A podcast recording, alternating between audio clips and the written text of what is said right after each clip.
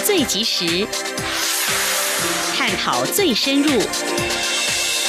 两岸 ING 为您掌握两岸大小事。两岸 ING 节目，黄丽杰、谭启贤制作主持。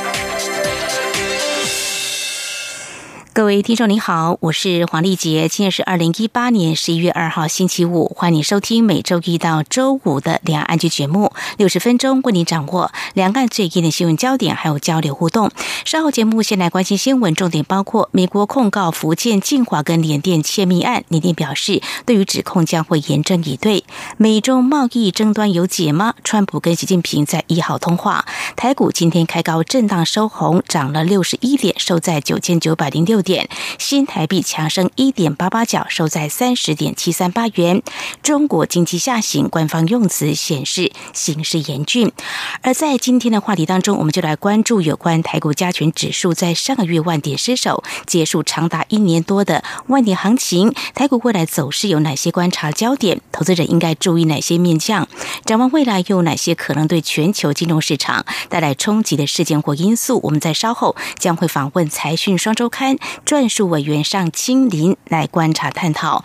另外，在今天节目当中，你来谈点轻松的。中国大陆一名女性直播平台直播主被一名男粉丝要求退回赞助金，原因呢是见面之后发现她并不美丽。而台湾呢，则是有位计程车业者，他研发了可以挑选司机帅不帅的搭车软体。而为什么有大陆空姐被同事狂酸，怎么能够素颜上飞机呢？还有有女网友剖。而，这样的文章，男友的幸福肥，这到底四年他胖了几公斤呢？还有有一份国外研究显示，情侣的外表跟身材又呈现哪些微妙关系？稍后告诉你。好，我们接下来先来收听今天的重点新闻，轻松掌握的新闻 I N G。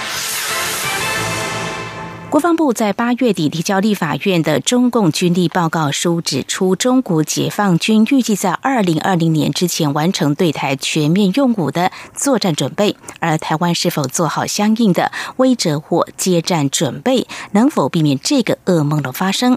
日前，美台国防工业会议针对台湾的防卫需求及整体防卫构想等议题进行两天讨论。前台湾国防部军政副部长、退役海军上将。陈永康说：“台湾有万全准备，不会让解放军攻台噩梦成真。”陈永康说：“解放军对台湾的侵略将是全面性的，包括网络攻击、海上封锁、导弹以及空中攻击，以及对台湾通讯系统、能源网络、金融、饮水运输、公共卫生等各方面都是攻击目标。台湾以战地防护、滨海决胜、汤海歼敌的创新不对称作战构想，防卫固守。”而也会重层来遏阻来应对。对于解放军侵台的噩梦，他有信心台湾可以赢得战争。不过，美国可以协助阻止战争发生。美国总统川普一号和中国国家主席习近平通电话，双方似乎都对解决两国间激烈的贸易争端表示乐观，并且同意在十一月在阿根廷所举行的二十国集团 G20 高峰会举行双边会谈。根据中国中央电视台的报道，习近平针对这次通话表示，希望双方按照他和川普达成的共识，促进中美关系健康稳定发展。他和川普都希望扩大双边。贸易合作。习近平说，两国经济团队要加强接触，就双方关切问题展开磋商，推动中美经贸问题达成一个双方都能够接受的方案。而川普稍早在推文当中提到这次通话时，则说，双方进行长时间而且非常好的交谈，谈论了许多问题，特别着重贸易，这些商讨进展良好。而根据路透社的报道，这是外界所知川习两人几个月来首度直接谈话，但。但是他们都没有多谈获得了哪些进展。美国司法部长塞申斯在一号宣布控告中国国营福建晋华公司和台湾的联电公司和三名个人共谋窃取美国美光科技公司商业机密，估计价值达八十七点五亿美元。司法部除了宣布的刑事起诉罪名，还提起民事诉讼，申请禁制令，阻止联电和福建晋华将使用美光公司世界技术所生产的产品输往美国。对此，中国当局尚未就此事发表评论。联电则表示，对于指控将会严正以对，并竭力回应指控，已经委请律师处理，捍卫公司以及股东权益。而福建晋华在四个月前在中国法院打赢和美光 光的专利权诉讼，公司或法院下令美光停止在中国销售十多种固态硬碟、记忆卡以及晶片。来关心台铁一列普悠玛上个月底在宜兰出轨翻车事件，造成十八人死亡、上百人受伤，事故原因仍在调查当中。目前已经确定列车上的自动防护系统 ATP 关闭，而日本车辆制造公司承认普悠玛号的 ATP 远端监控系统有设计上的疏失。行政院调查小组召集人吴泽成昨天说，如果确认是设计上疏失，台铁采购普悠玛的每个环节。都要查。台铁则表示，已经发函请智商提具体说明，待确认之后，就会要求智商做必要的处置。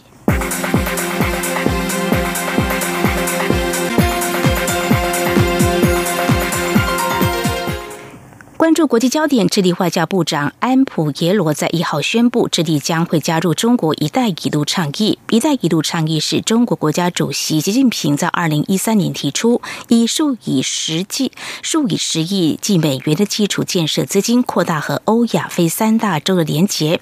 自美国总统川普当选以来，中国寻求在海外扮演更重要的角色，像是推出区域全面经济伙伴协定，来作为美国已经退出的跨太平洋。伙伙伴协定的替代选项，而中国早就已经在挑战美国在拉美的主导地位，计划在未来十年内对这个区域投资两千五百亿美元。达赖喇嘛和华人量子科学家对谈一号在达兰萨拉大昭寺举行三天。达赖喇嘛在开幕致辞的时候提到，过去三十几年他多次和科学家对谈，而这是首次和华人科学家对谈。他表示，汉人和藏人在宗教信仰上可以沟通，彼此互动数千年，汉藏在一起生活，所以最好能够幸福共处。达赖喇嘛说，西藏的生活条件落后，可以从中国的大家庭获得经济资源，弥补这方面的缺失。对中国来说，西藏可以帮助四亿中国佛教徒分享西藏保存的那烂陀传统跟佛学知识。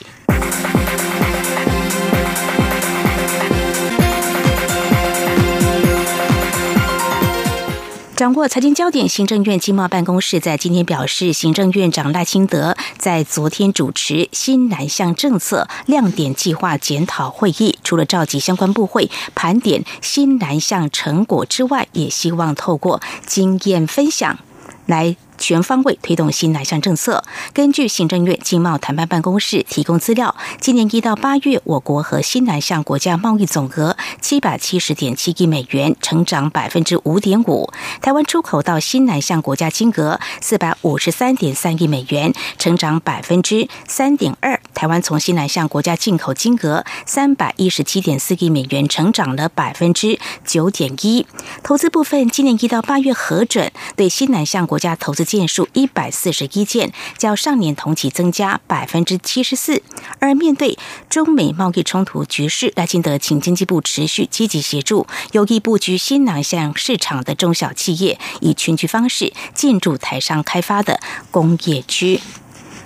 而为了履行我国和史瓦蒂尼经济合作协定关税减让承诺，立法院院会在今天三读修正通过海关进口税则，将一百一十四项有史瓦蒂尼进口产品关税降为免税。不过，供产制半导体装置引线架所用的铜，还有其制品，则没有纳入免税的范围。台北股市今天开高震荡收红，收盘涨了六十一点八五点，收在九千九百零六点五九点，成交金额是新台币一千五百二十一点三二亿元。另外，台北外汇市场新台币对美元今天收盘收在三十点七三八元，升了一点八八角，成交金额是一点三一亿美元。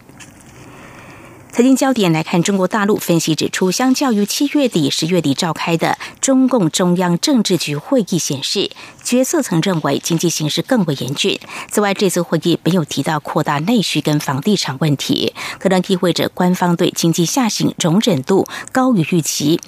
七月底的中共政治局会议对经济形势判断是，经济运行稳中有变。十月底的会议则在这个基础上增加，经济下行压力有所加大，部分企业经营困难较多，长期积累风险隐患有所暴露。这些表述，财新网报道，这显示决策层认为经济形势更严峻。而有关当前中国大陆经济下行原因和现象，报道引述野村证券中国区首席经济学家陆婷表示，除了中美贸易战，还包括汽车、工程机械等行业成长明显放缓，三四线城市房价和销售的上涨周期接近尾声等。此外，二零一五年开始推出的股权质押、放松海外美元债发行限制等措施，负面效应正在显现。财经网引述陆婷表示，今年第四季经济下行压力会加大一些，但还不是最艰苦的时候。明年上半年会更难，政策的层面还需要进一步推出减税措施。焦点转回台湾，越来越多民众热衷网络购物，也让电子商务产业出现爆炸性成长。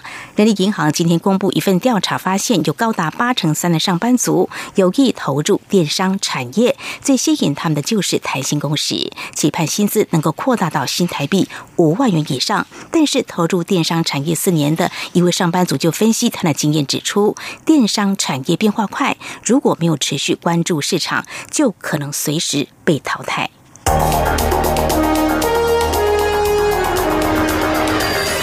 最敏锐的新闻嗅觉，延伸您的视野，让您听到最硬的两岸焦点。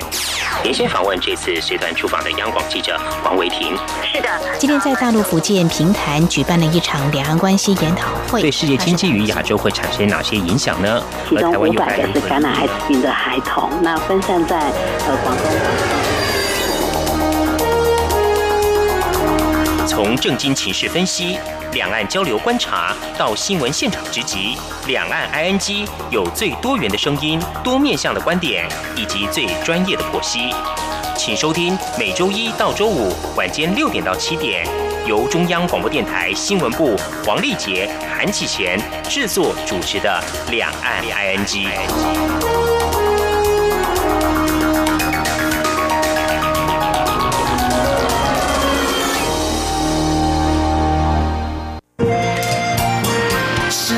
光打开了世界之窗，是阳光翅膀，环绕着地球飞翔。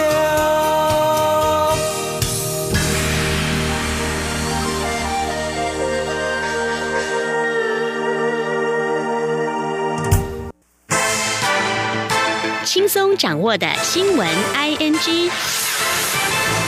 政治焦点。赶在台湾接受亚太防治洗钱组织来台进行第三轮相互评鉴前，立法院会今天三读修正通过洗钱防治法及资恐防治法，强化金融机构内机内控的法尊规范，并且将虚拟通货平台以及交易业务专业纳入洗钱防治法范围，同时也增订洗钱防治法的预外效力，协助台湾在洗钱防治评鉴中列入最高级的一般追踪名单。请听记者刘有玉秋的报道。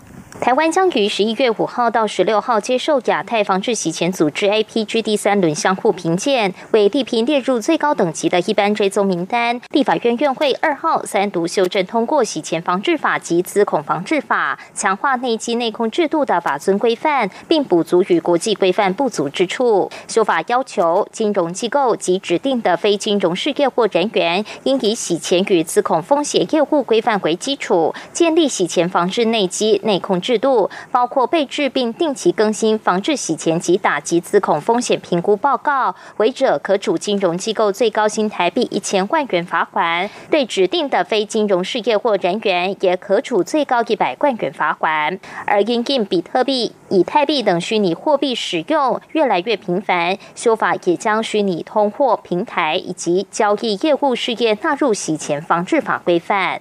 另外，修法也增订洗钱防治的域外效力。即便在外国所做的犯罪行为，只要在中华民国境内有洗钱行为，就会受到洗钱防治相关规范。参与修法的民进党立委周春敏说：“十一月五号到十六号，亚太防治洗钱组织 APG 评鉴团将到我国进行现地评鉴。我国若未进入一般追踪名单，不仅金融机构在海外的业务恐遭限缩，国人赴海外投资金汇出汇入也可能遭受严格的审查，国际声誉地位大幅贬落。现有的法制不足缺失，我们要尽速来弥补。”周春米并说，洗钱防治评鉴结果可分为一般追踪名单、加强追踪名单、紧急加强追踪名单。台湾于一九九七年以创始会员国身份加入 APG 后，评鉴成绩每况愈下。二零一一年时，更被降为加强追踪名单，与缅甸、辽国、阿富汗等国相同。周春敏说，期盼透过这次修法，能争取将台湾列入最高等级的一般追踪名单。中广电台记者刘秋采访报道。二十四号举行的九合一大选将联合十个公投案进行。草根影响力文教基金会透过线上问卷进行民意调查，结果显示有六成五的受访者表示会去领公投票，不过有五成民众不了解相关规定，超过七成的人认为政府宣导不足。有学者担心，大选和公投分开领票，万一投票所动性不明一走出去，就无法再回来提领公投票。有律师忧心，如果是发生。生正反议案最后都通过，台湾恐怕会陷入宪政大危机。请听记者陈国维的报道。草根影响力文教基金会透过线上问卷询问一千一百位民众关于这次大选绑公投的看法，结果约有五成的受访者表示不了解这次的公投项目，以及不清楚在投票中间离开投票所就等同放弃投公投，选务人员并不会主动告知投票人提领公投票的规则。近四成民众也反映不了解领公投票的方式，而高达七成的人认为政府在这方面宣传不足。丹江大。学公共行政系教授陈明祥表示，这次十个公投案不是合起来印在同一张选票，而是分成十张选票投。可以想见，当天投票将出现许多沟通上的问题。因为困难是在于说，选民哈，他实在是不会去记得那么清楚，说他要投的是哪几个案啊。然后那个时候再跟选务人员在这个领公投票的时候，在这里交换这个意见，问来问去，难免会出错了。高雄大学财法系教授张永明则提醒相关单位，投票所的投票动线一定要非常明确。假使说投完这个我们地方选举的投票了之后，那就离门很近的话，那很可能这个前面比较没有其他人可以参考的话，他很可能就这样就离开门出去了。律师尤敏杰则指出，依据修正过后的公投法，这次各公投案的有效同意票多于不同意票，而且同意票达投票权人总额的四分之一以上，就算通过。因此，很有可能出现部分正反议案皆通过的情形。因此，他呼吁政府应再修公投法，万一发生类似情况，可以决定是否依当下同意票数的高低，或再举办一次公投等方式来分出胜负。中央广播电台记者陈国伟台北。采访报道。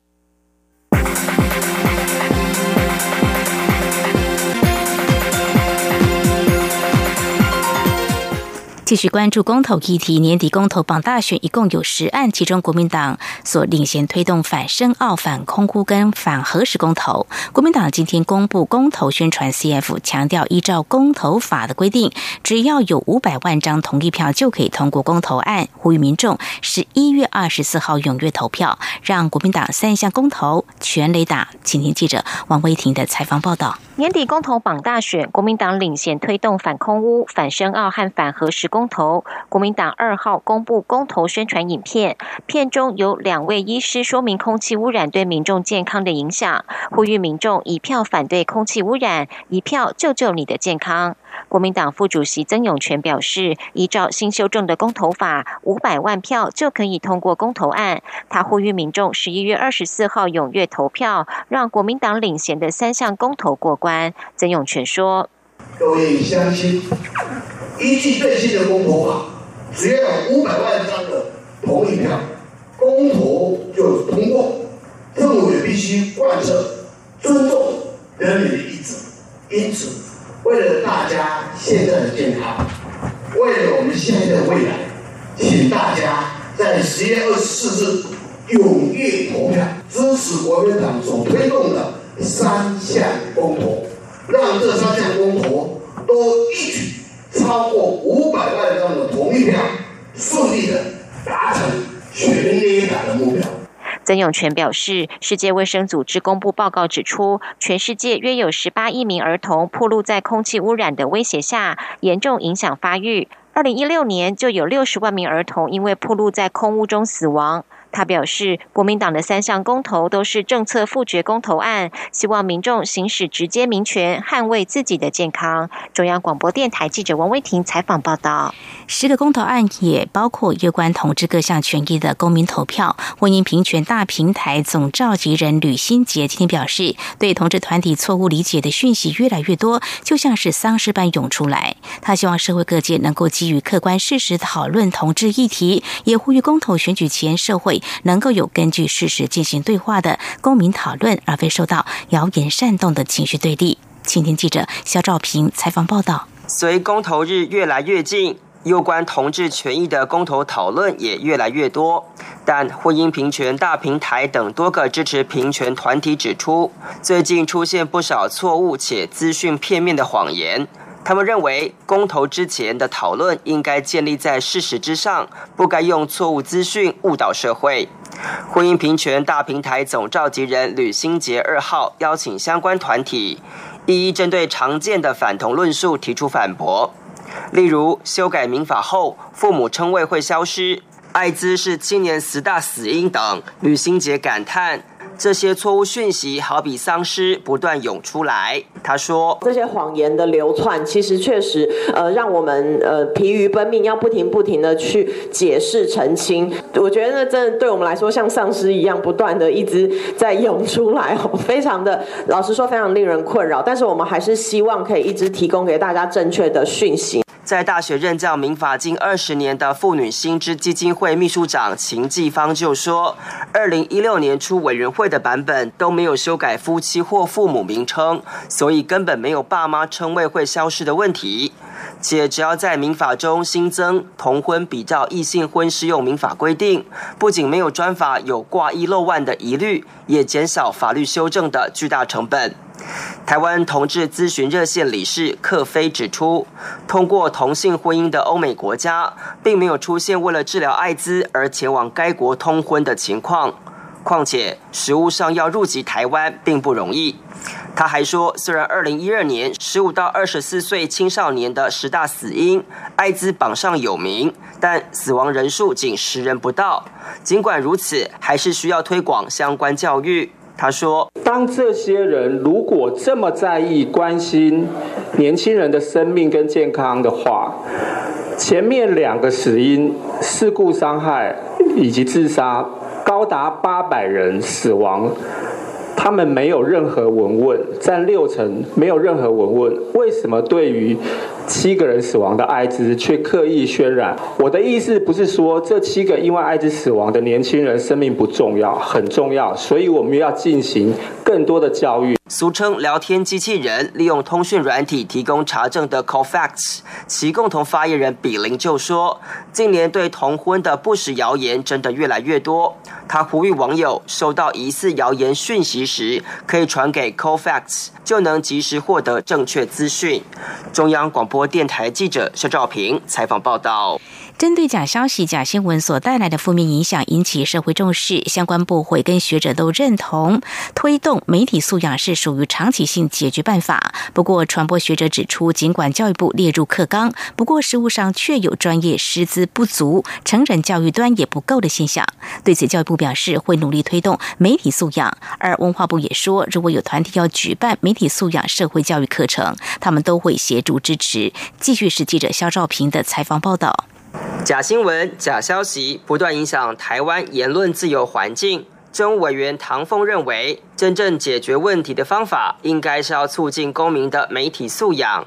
而民进党立委叶宜金、黄国书二号就邀集各界，针对媒体试读教育举行公听会，与会人士都肯定媒体素养的必要性。但也指出当前推动不易的困难点。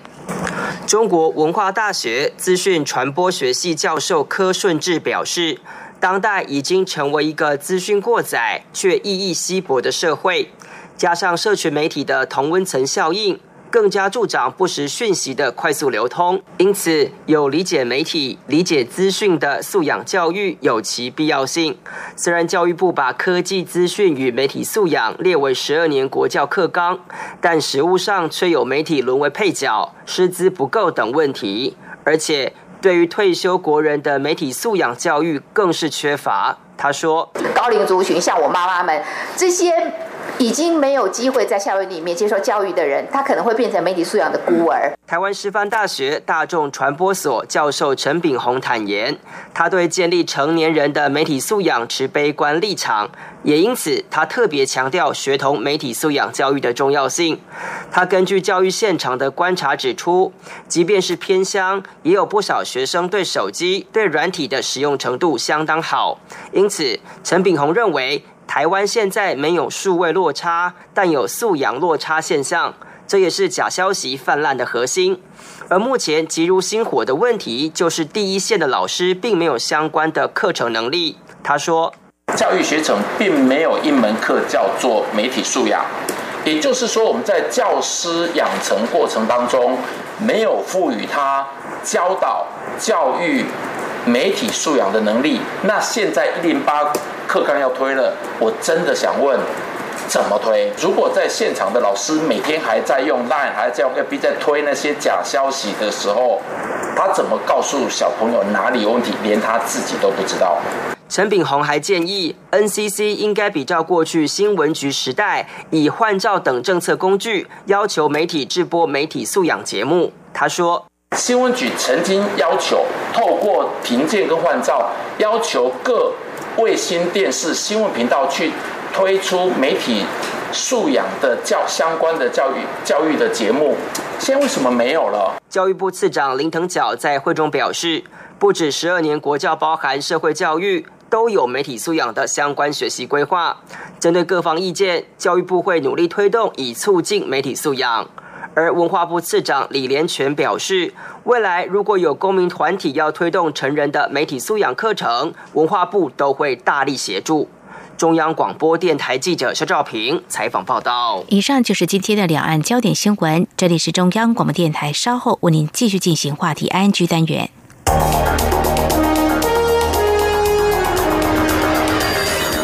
敏锐的新闻嗅觉，延伸您的视野。让您听到最硬的两岸焦点。连线访问这次随团出访的央广记者王维婷。是的，今天在大陆福建平潭举办了一场两岸关系研讨会，对世界经济与亚洲会产生哪些影响呢？其中五百个是感染艾滋病的孩童，那分散在呃广东。从正经情势分析。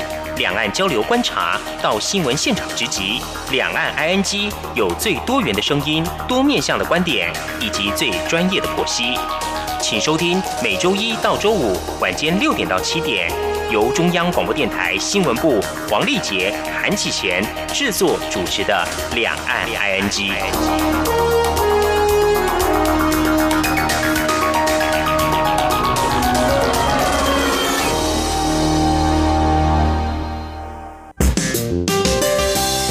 各位听众朋友，因为播音工程维修，十月二十五号起到十一月十四号，华语网周一到周五每天十七点到十九点，台北国际资讯站以及两岸 ING 节目原中波一五五七千赫频率将改以短波九七零零千赫频率向华中地区播音，造成不便，敬请见谅。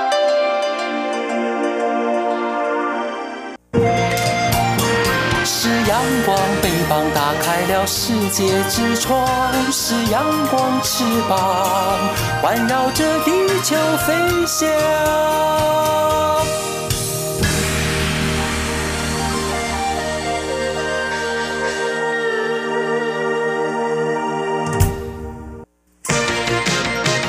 您最想关心的话题，ING。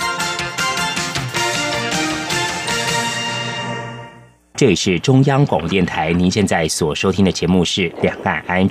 台股加权指数万点失守，结束长达一年多的万点行情。而台股未来走势有哪些观察焦点呢？展望未来有哪些可能对全球金融市场带来冲击的事件或因素？我们在今天访问财讯双周刊撰述委员尚清林观察探讨，非常欢迎撰述委员，你好。你好，各位听众，大家好。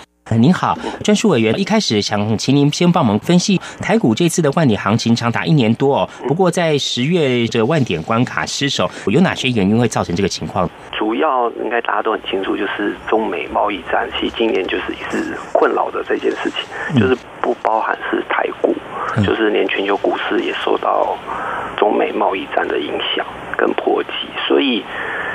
之前我们台股盘很强的原因，是因为我们有很强大的被动元件跟一些涨价概念股在支撑了。可是现在很显然，就是他们一回档，然后整个原形毕露，所以台股就跟着跌下来了。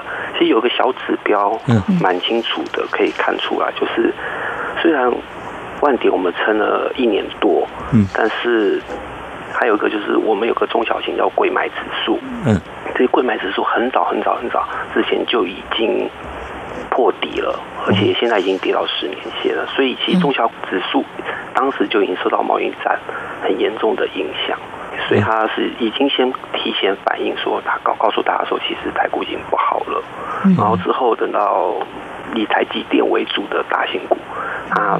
一回档，然后整个台股就万点就失守了。好，非常谢谢专书委员您的解析。那么就是从十月中开始，我们关注台股呢，呃，失守万点啊。那么最可能的主要影响因素就是美中贸易战的影响，而且贵买指数看起来啊，目前的呃表现呢，目前的情况呢，比较令投资人担心。当然，美中贸易战是我们未来持续要关注的一个焦点哦。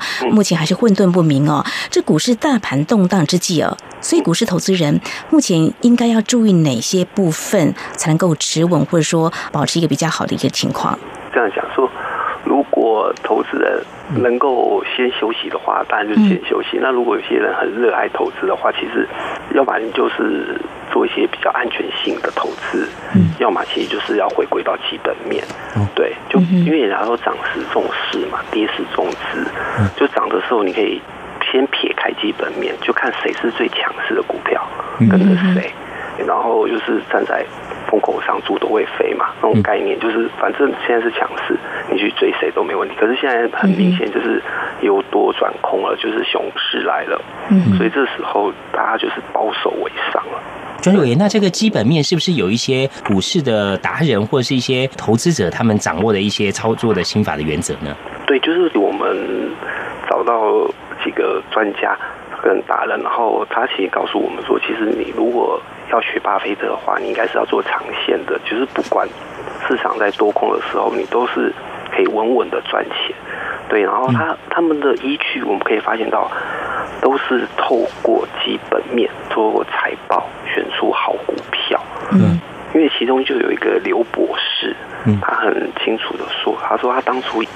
一开始他本来是在中研院做研究，然后后来他有一天就发现到说，哎，他的方法如果套用在股市上，应该也是不错。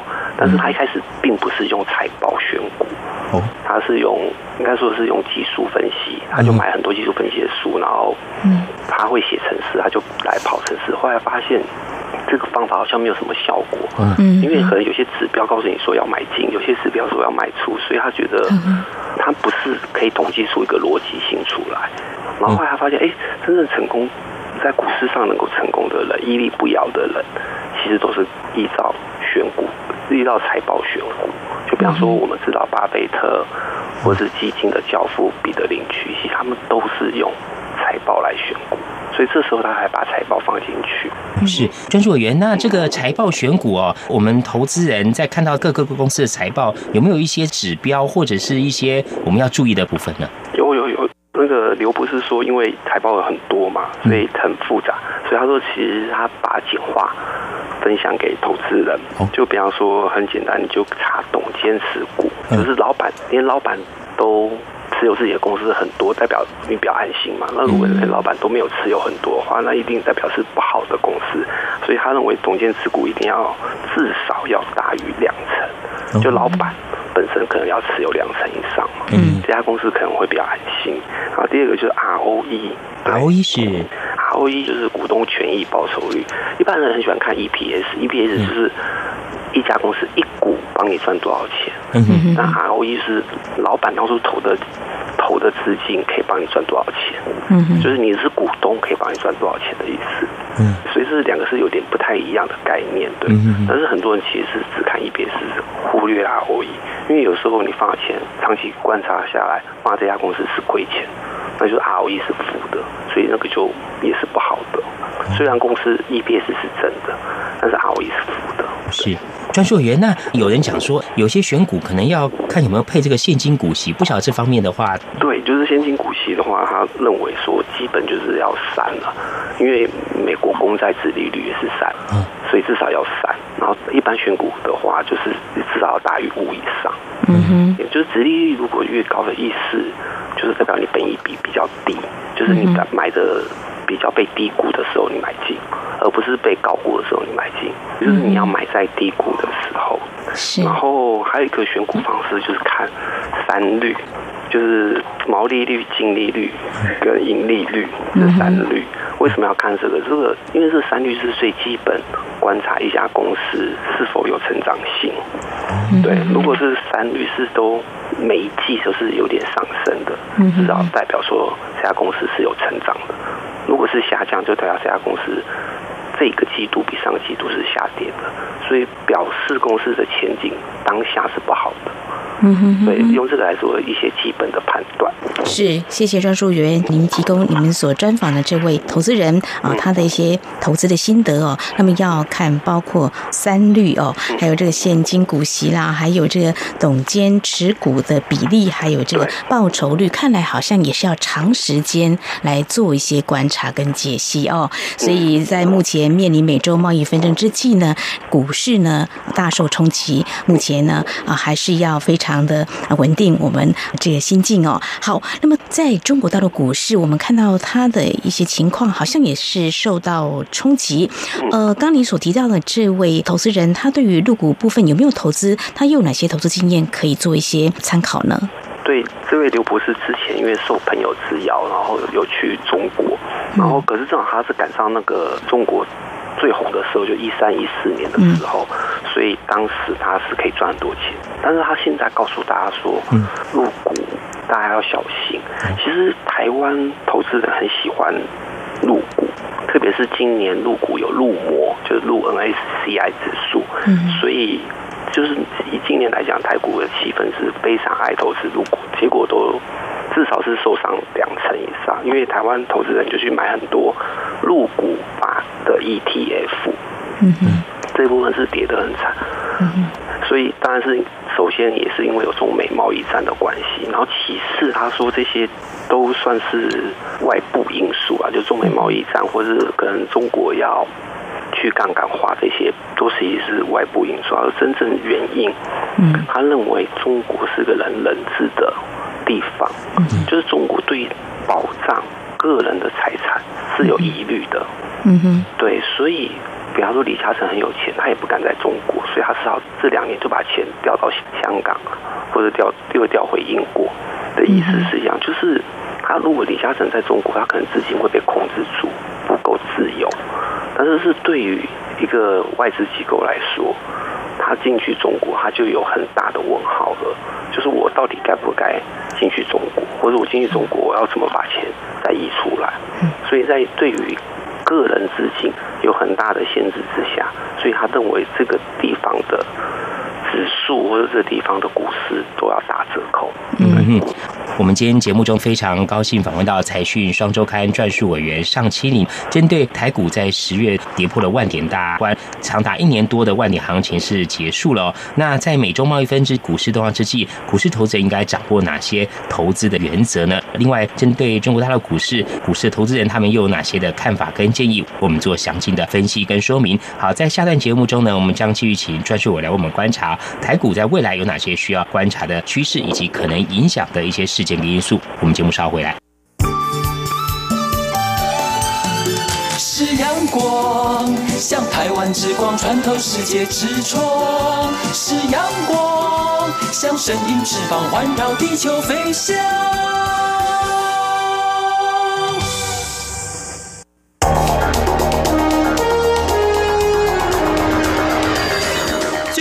的新闻嗅觉，延伸您的视野，让您听到最硬的两岸焦点。连线访问这次随团出访的央广记者王维婷。是的，今天在大陆福建平潭举办了一场两岸关系研讨会，对世界经济与亚洲会产生哪些影响呢？其中五百个是感染艾滋病的孩童，那分散在呃广东。从正经情势分析、两岸交流观察到新闻现场直击，两岸 ING 有最多元的声音、多面向的观点以及最专业的剖析。请收听每周一到周五晚间六点到七点，由中央广播电台新闻部黄丽杰、韩启贤制作主持的《两岸 ING》。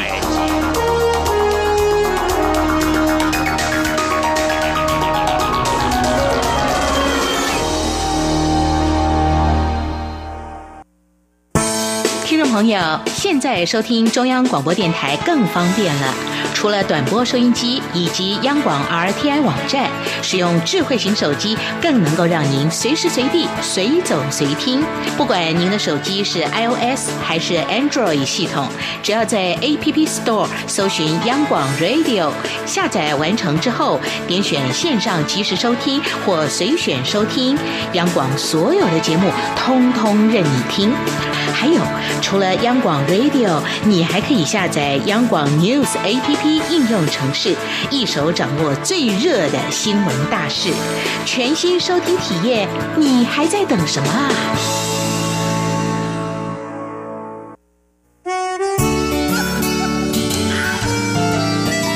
是阳光穿透了世界之窗，是阳光环绕着地球飞翔。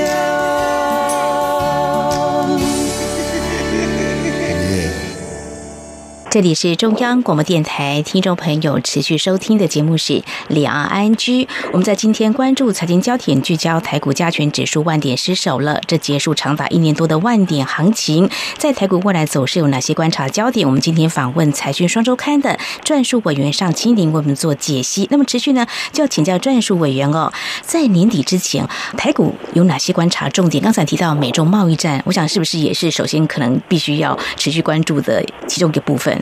对，就是第一个，美国有其中选举，嗯然后我们自己本身也有选举，所以这两个因素会压抑着股市，因为大家都会想要听看听，或是呃想要了解选后至少明朗化，我再布局，所以这部分就会导致十一月份的行情可能会显得很焦灼，或是成交量会很低，因为大家都在观望，然后等到选举之后。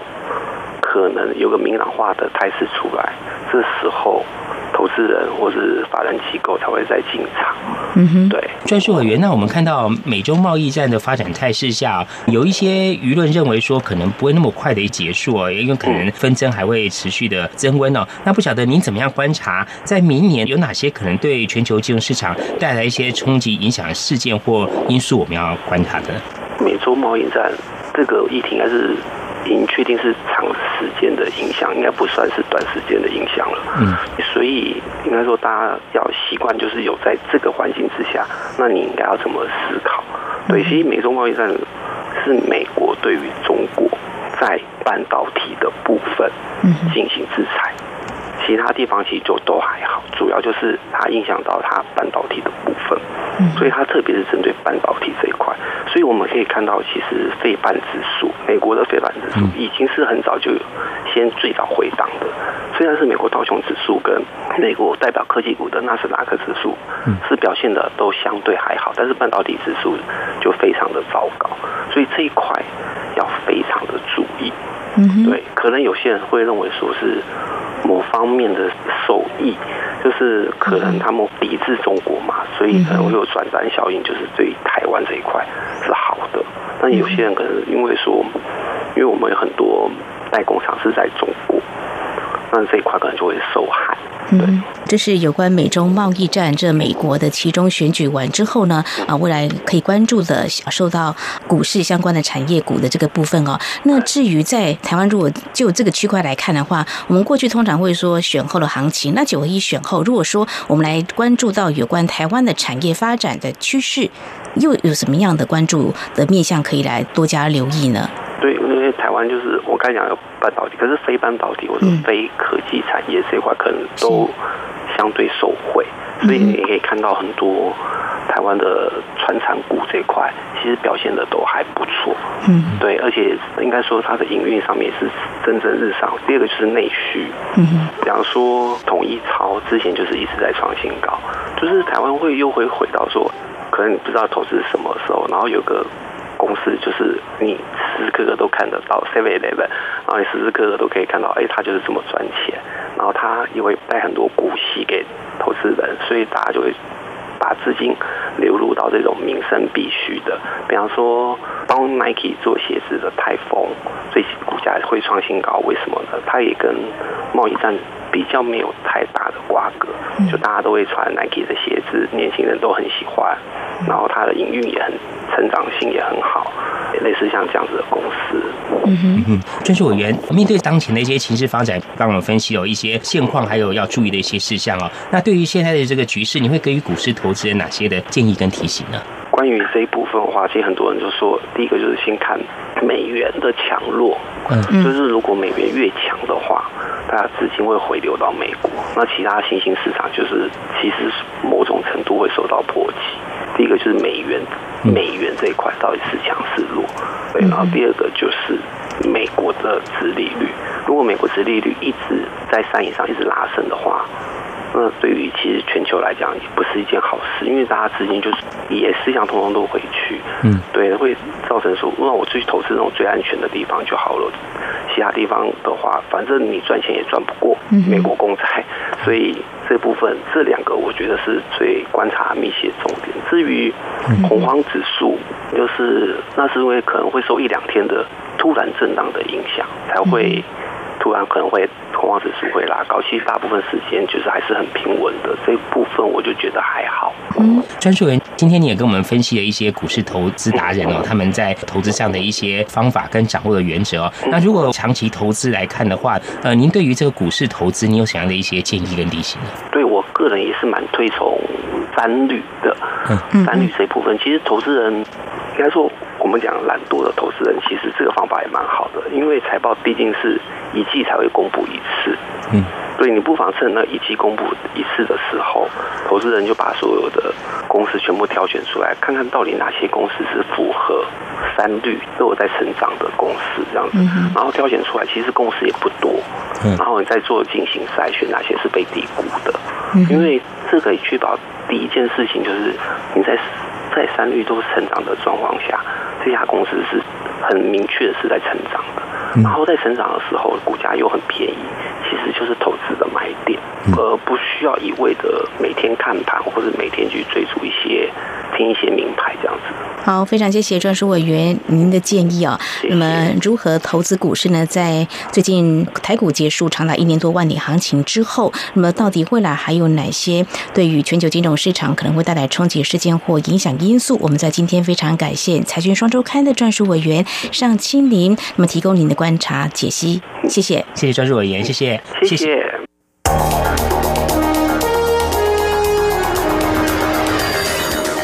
锐的新闻嗅觉，延伸您的视野，让您听到最硬的两岸焦点。连线访问这次随团出访的央广记者黄维婷。是的，今天在大陆福建平潭举办了一场两岸关系研讨会，对世界经济与亚洲会产生哪些影响呢？其中五百个是感染艾滋病的孩童，那分散在呃广东。从正经情势分析。两岸交流观察到新闻现场直击，两岸 ING 有最多元的声音、多面向的观点以及最专业的剖析，请收听每周一到周五晚间六点到七点，由中央广播电台新闻部黄丽杰、韩启贤制作主持的《两岸 ING》。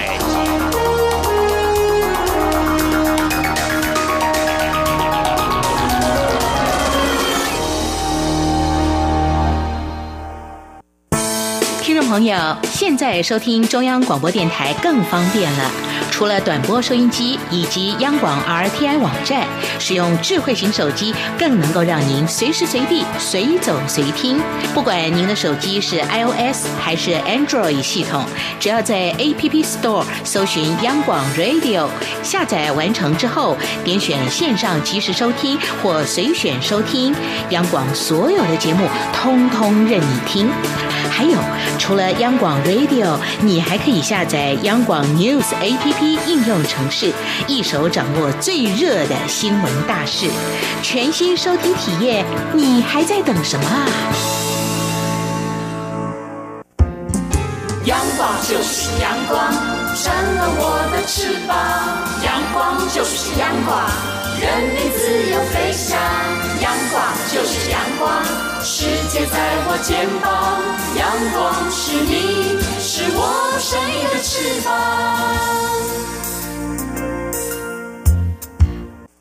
挺新鲜的，最火的万象 ING。这里是中央广播电台听众朋友继续收听的节目是两岸 ING，，我们在今天来谈这个外贸。哎，我们先看到中国大陆，根据黎世平的报道，那么在前几天有一位女性呢，她说她在路边遭到三名男子的骚扰，一直到了凌晨三点呢，她到这个当地的警局来报案啊。警方了解之后才发现啊，这名报案的女子啊，原来还是一名直播平台的直播主啊。而骚扰她的男性竟然是她的忠实粉丝，怎么会这个样子呢？呃，这个直播主呢就说啦，因为呢，我跟这男子见面了，但是他把他过去赞助我的钱呢讨回去，为什么会这个样子呢？这名男子说，他对这个直播主很心仪，所以一直要求说，我们能不能够见个面呐？因为在网络上看了哦，嗯，但是呢，真的庐山真面目，看到这个女子的面容啊。哇，他觉得跟自己想象当中看到的好像有点差距，所以呢，对对对对，他就觉得不是我想象当中那样子的长相啊，就要求说我可不可以把赞助的钱给退回。人民币一千两百元，哇！双方就因此拉拉扯扯。呃女直播主她不肯拿，说你既然赞助我，为什么还要拿回去？最后双双进了警局。但是呢，这位男子呢，就是很坚持啦，所以最后呢，他自己啊就要联络直播平台商量要退费的事宜，才结束了这场闹剧。哎，嗯，其实啊，这个我们以前有讲过，有这个 camera face 啊，嗯，这个镜头脸，就是有些人呢，对，哎。这个上镜头跟平常看到是蛮一致的哦。那有些人上镜头之后，哎，会有不一样的效果哈。对，还有就是有打扮前跟没有打扮后也会有一些差距啊。真的是会这样。我们看到一些主播，像新闻主播，哇。其实看他本人还不错，可是上了这个主播台好像又不怎么样。我自己的经验是这样，我看过几位新闻主播是这样在台湾。对，所以像启贤讲的，有些人比较上镜头啦，那有些人可能比较不上镜头了哦。那我们再来看，同样是啊，这美不美、帅不帅？在台湾呢，有一家自行车业者，他研发一个搭车的软体，里头加了司机的照片跟电话。所以呢，这个司机长相是任乘客来挑啊，所以 app 可以先看这个 好不好看，是不是？你觉得 O 不 OK 啦？帅不帅？所以我搭车前我可以先选择这个司机大概样貌是不是我比较喜欢的型？叫做 任君选择啊。好，谈谈这个长相，我们也看到中国大陆啊，那么有一位空姐啊，因为睡过。头，嗯，他怕迟到，就来不及梳妆啦。然后呢，就顶着一脸素颜，就直冲机场就上班呐。不过这长相呢，太素颜，太过像路人了，所以连他的同事都认不出来他是谁。哦，所以平常同事是看到他都是化好妆的样子。然后去上班的时候 发现。这个到底是谁呀？连同事都认不出。后来他逼不得已，还是进去这个化妆室呢，花了五分钟呢，哎，就稍微打扮一下，出来就是一副非常专业又美丽漂亮的样子。大家说：“哇，你不去化一点妆，这样到底要怎么样上飞机啊？”那个样子，我看那个照片拍起来，有人就开玩笑说，很像 cosplay 那个空姐的大妈一样，好像年纪就 整整呢就大了那个好几十岁这样子。我真的有差异这么大吗？我是有听一些人说，呃，在日本啊，女性啊也习惯都会化妆，都会在她的先生啊、呃睡觉之后才卸妆，哦然后呢早上早点起来，先生起床之前就化好妆。哇，这可能是日本某个年代的哦，这听起来会觉得嗯，呃，女为悦己者容。还有，我觉得化一点妆也是一种礼貌啦。还有就是，嗯其实这个化妆跟穿衣服哦、打扮哦，对其实一样。哎，其实我们看到有时候有一些节目啊，嗯就说哎，他平常在街上，他可能找几个路人，嗯然后请这种专业的造型设计师帮他设计，对不管是头发啊、嗯服装，哎，是有时候呃这个。设计前跟设计后，哇，就是一百八十度的大转变哦。哎，听众朋友，您知道一个歌手叫卓一峰吗？嗯，其实最近这几年，他在两岸三地，在东南亚还。有蛮多粉丝的，嗯最近呃，他也在发片，同时也开了演唱会，就有来自包括东南亚还有中国大陆的啊、粉丝呢，到台湾来参加他的这个签唱会。歌手林凡呢，就消遣他说：“哎、你变帅了哦！”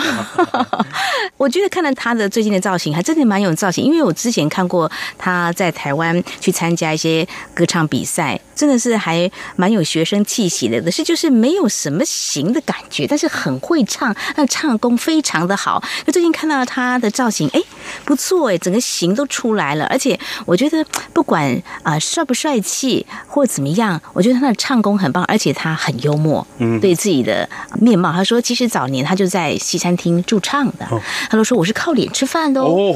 我唱歌呢，呃，只是呃附加的，重点是在于你们都是来看我的，啊，非常幽默的，我觉得我太喜欢了啊，他这种态度啊。好，谈到这个呃认不得，我们再来看啊，这个幸福肥。这个照顾的太好了，不管是女友或者是说啊、太太，可能照顾的太好了，这个男士呢的身材恐怕也会走样，这幸福肥。我们就看到在台湾有一位。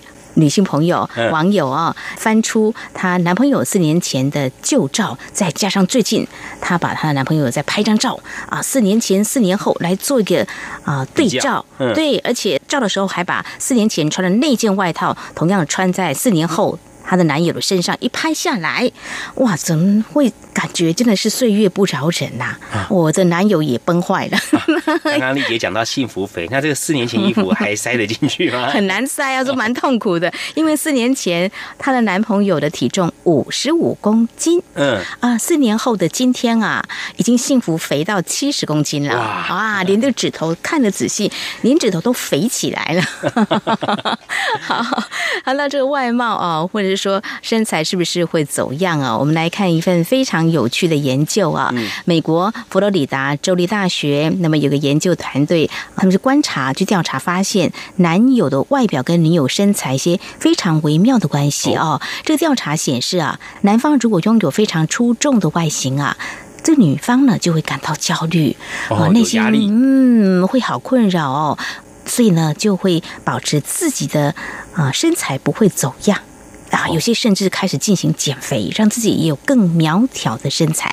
相反的，如果男生呢是一个外表比较没有那么出众的话呢，女生就不会感到不安跟焦虑，对自己的身材要求就会大大降低，就比较没有节制，就会吃多一些。就像刚刚丽姐照讲那个幸福肥这样 子。对对对对对。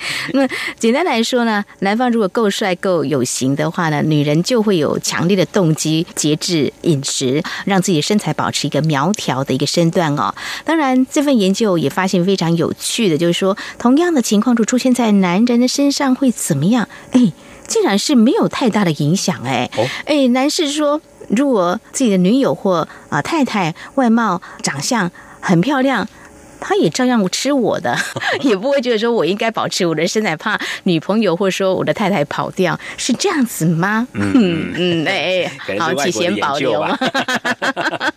对，这个还蛮有意思的哦。所以呢，呃，我们会说女为悦己者容哦，哎，好像是这样哦。不过另外一半哦，如果这个外形啊，嗯还有这个身材都有 keep 住的话，另外一些应该多少都会有一些压力啦。因为一起出去的时候，如果被对方叫说，哎，这是你爸爸，或者这是你妈妈，哇，那这压力就很大了。哎呀，这个岁月不饶人，这个很可怕。我们在今天谈这个外貌非常有趣的一些情况哦，分享给大家。好，节目尾声呢，再和听众朋友呼吁一下，如果说听众朋友对我们节目有任何建议看法，非常欢迎利用以下管道来告诉我们。传统邮件寄到台湾台北市北安路五十五号两岸安居节目收。电子邮件信箱节目有两个，一个是 i n g at r t i 点 o r g 点 t w，另外一个是 QQ 信箱一四七四七一七四零零 at qq dot com。同时，听众朋友，我们也可以透过 QQ 即时互动，我们的 QQ 码一四七四七一七四零零。另外，也非常欢迎听众朋友加入两岸居的脸书粉丝团，在脸书的搜寻栏位上打上节目名称“两岸安居”来搜寻，就可以连接到我们的页面了。好，那么这是今天节目，也非常感谢听众朋友您的收听，祝福您，我们下次同时间空中再会，拜拜。